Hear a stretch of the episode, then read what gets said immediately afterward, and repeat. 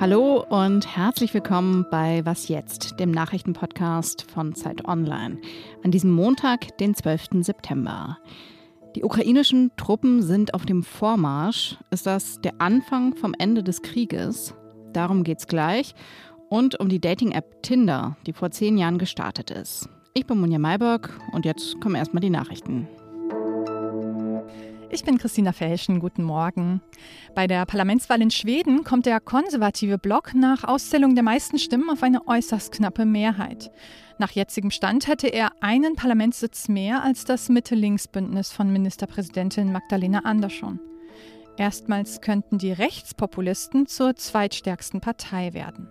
Ein vorläufiges Ergebnis wird es laut der Wahlbehörde aber frühestens am Mittwoch geben. Auch in Russland wurde gewählt, zum ersten Mal seit Beginn des Angriffskriegs. Wie erwartet zeichnet sich bei den Regionalwahlen ein breiter Erfolg für die Regierungspartei ab.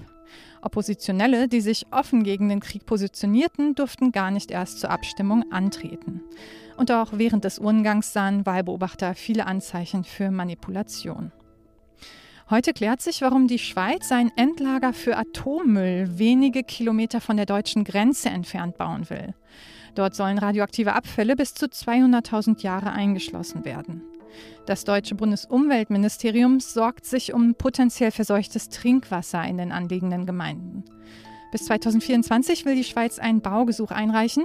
Anschließend sollen Regierung und Parlament entscheiden. Redaktionsschluss für diesen Podcast ist 5 Uhr.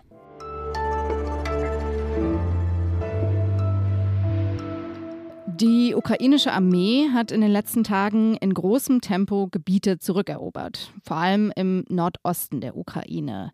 Russland hat seine Truppen aus strategisch wichtigen Städten wie Isium und Kupiansk zurückgezogen. Könnte diese ukrainische Offensive zu einem Wendepunkt des Krieges werden? Darüber spreche ich jetzt mit dem Journalisten Thomas Wiegold. Er berichtet seit Jahren über Sicherheitspolitik und Militärstrategie. Hallo, Herr Wiegold. Ja, guten Tag. Die Ukrainer sind dabei, strategisch wichtige Städte im Nordosten unter ihre Kontrolle zu bringen, haben das zum Teil auch schon geschafft. Woran liegt es, dass sie so erfolgreich sind? Ist das ihre Strategie oder sind es die gelieferten Waffen? Naja, tatsächlich dürfte es beides sein. Äh, die Ukraine nutzt die Waffen, vor allem die aus dem Westen, sehr geschickt. Da geht es um Artillerie, da geht es um Raketenartillerie. Und äh, die Ukraine hat eine Taktik mit und eine Strategie, mit der sie offensichtlich die Schwachstellen der russischen Streitkräfte sehr gut erkannt hat dagegen vorgeht. Dann gibt es natürlich auch ähm, diese parallele Strategie im Süden bei Cherson, eine Offensive zu beginnen und dann sehr schnell eine Parallele im Nordosten äh, zu starten. Und das zusammengenommen hat offensichtlich dazu geführt, dass die russischen Streitkräfte überrascht waren und dass an den Stellen, an denen ihre Verteidigungslinien nicht so stark waren, die Ukrainer erfolgreich sein konnten. Ja, Sie haben gerade den Süden schon angesprochen. Die Russen haben ja zuletzt Truppen dorthin verlegt, äh, die nun zum Beispiel im Osten in der Region Donetsk fehlen. Wie geschwächt ist denn das russische Militär? Wie geschwächt es wirklich ist, das ähm, ist ganz schwer einzuschätzen. Es gibt zunehmend Berichte über eine sinkende Kampfkraft der russischen Einheiten, vor allem weil sie nur noch einen Teil ihrer Truppenstärke haben, weil es sehr viele äh, Gefallene und Verwundete gegeben hat und weil Truppenteile aufgefüllt wurden, Einheiten aufgefüllt wurden mit Soldaten ohne Kampferfahrung. Das heißt, die Kampfstärke der russischen Einheiten an allen Fronten ist zumindest zweifelhaft und die Russen haben Probleme, Nachschub zu verlegen, weil die Ukrainer zum Beispiel mit der Stadt Kupiansk einen wichtigen Eisenbahnknotenpunkt eingenommen haben. Das heißt, der russische Nachschub, der russische Personal- und Materialtransport, der vor allem auf die Eisenbahn angewiesen ist, der wird dadurch empfindlich gestört. Das Tempo dieser ukrainischen Rückeroberung ist ja enorm. Was glauben Sie, ist das jetzt der Wendepunkt des Krieges? Da muss man noch ein bisschen vorsichtig sein. Die Frage ist, wie äh, weit die Ukraine oder wie lange die Ukraine diese sehr schnellen Vorstöße weitermachen kann, halten kann.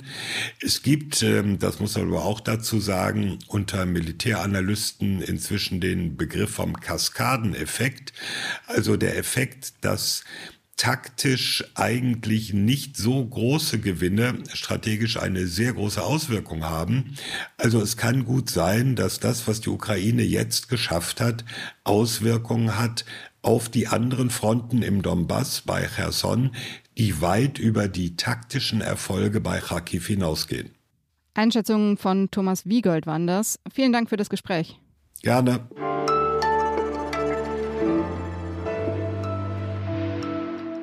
Und sonst so?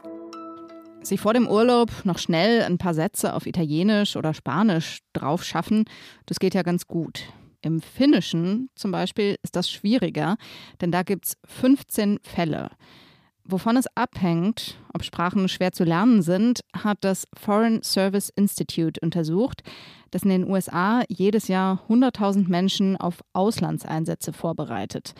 Das Ergebnis ist grob gesagt, es kommt einerseits auf die Ähnlichkeit zur Muttersprache an und andererseits auf die Komplexität der zu lernenden Sprache. Am schwersten waren für Amerikaner Chinesisch, Koreanisch, Japanisch und Arabisch. Das beruhigt mich irgendwie und erinnert mich an meine ehemalige Arabischlehrerin, die hat immer gesagt, die ersten zehn Jahre sind die schlimmsten.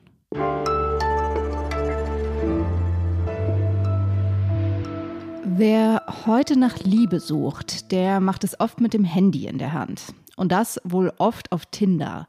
Zehn Jahre wird die App in diesen Tagen alt. Mehr als 530 Millionen Mal wurde sie heruntergeladen. Und mehr als 70 Milliarden Matches gab es zwischen zwei Menschen seitdem. Um rauszufinden, was Tinder in dieser Zeit so verändert hat, haben unsere Digitalredakteure Pauline Schinkels und Henrik Oerding mit Psychologinnen, mit Soziologen und Wirtschaftsanalysten gesprochen. Und Henrik ist jetzt bei mir und kann davon erzählen. Hallo Henrik. Hallo Munja. Als Tinder vor zehn Jahren gestartet ist, was war genau so neu daran? Naja, also Tinder hat mobiles Online-Dating eigentlich erst so richtig Mainstream-fähig gemacht. Es gab auch schon vorher Online-Dating, aber das hat noch viele genervt, weil man zum Beispiel langwierig Fragebögen ausfüllen musste oder Leuten geschrieben hat, die dann gar kein Interesse hatten. Also es war irgendwie alles ein bisschen frustrierend. Und Tinder hat das mit einer Kombination aus drei Dingen gelöst, die es so zusammen vorher noch nicht gab. Erstmal nutzt es die äh, Geolocation unserer Handys, also dadurch zeigt es nur Leute aus der Nähe an, schon mal super praktisch.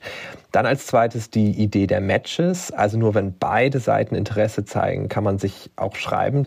Und zuletzt das Swipen, also das Wischen durch so einen Kartenstapel von potenziellen Partnerinnen, äh, womit Daten dann auf einmal zu so einer Art Spiel wird. Und diese Kombination dieser drei Sachen, die ist halt echt durchschlagend erfolgreich gewesen. In den USA, da lernen sich inzwischen die meisten Paare online kennen unter anderem auf Tinder und in Deutschland, da haben Dating-Apps wie Tinder so altmodische Kennenlernorte wie Bars oder Büros inzwischen abgelöst. Okay, auch auf die Gefahr hin, dass ich jetzt selbst altmodisch klinge. Ähm, du hast gerade gesagt, das ist eine Art Spiel geworden. Ist das denn gut, wenn es um Liebe und Beziehungen geht? Was hat Tinder da verändert? Ja, Tinder hat ziemlich viel verändert und das war für mich vielleicht sogar das Überraschendste bei der Recherche. Nicht nur für die Leute, die auf Tinder aktiv sind, äh, sondern für uns alle.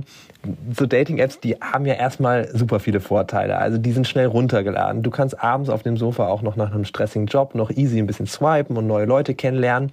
Aber diese Einfachheit, die hat auch einen Preis. Die verändert nämlich, wie wir unsere Beziehungen bewerten. Das sagen zumindest Psychologinnen. Also ist es so, in deinem Handy, da warten Millionen von gut aussehenden, flirtwilligen Männern und Frauen quasi nur darauf, dich kennenzulernen.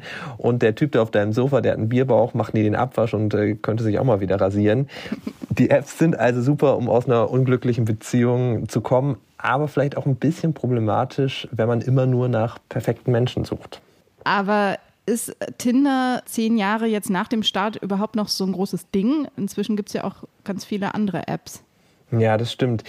Also so der Match Group, das ist die Firma hinter Tinder, der gehören super viele Dating-Sites, auch OkCupid, Match.com, ah. Hinge, Neu.de, super viele Firmen. Und das Unternehmen macht damit allein mehr als die Hälfte des Umsatzes am weltweiten Online-Dating-Markt aus. Also ja, die sind immer noch super groß. Aber Tinder selbst hatte zuletzt auch Probleme. Die Aktie sagte ab, es kommen nicht mehr ganz so viele neue zahlende Nutzer in die App. Und es liegt auch daran, dass es mehr Konkurrenz gibt.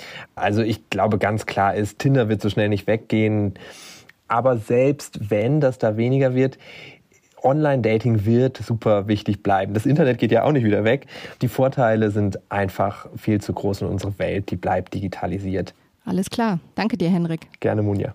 Deinen Text verlinke ich in den Show Notes und ich kann schon mal versprechen, dass Sie zum Thema Online-Dating hier bald noch mehr von uns hören. Wir widmen uns in einer Sonderfolge der Liebe in digitalen Zeiten. Und wir sind am Ende von dieser Was jetzt Folge. Wenn Sie mögen, dann hören Sie gerne später das Update mit meiner Kollegin Konstanze Keins. Sie erreichen uns wie immer unter wasjetzt.zeit.de. Ich bin Munja Mayberg. Tschüss und schönen Start in die Woche.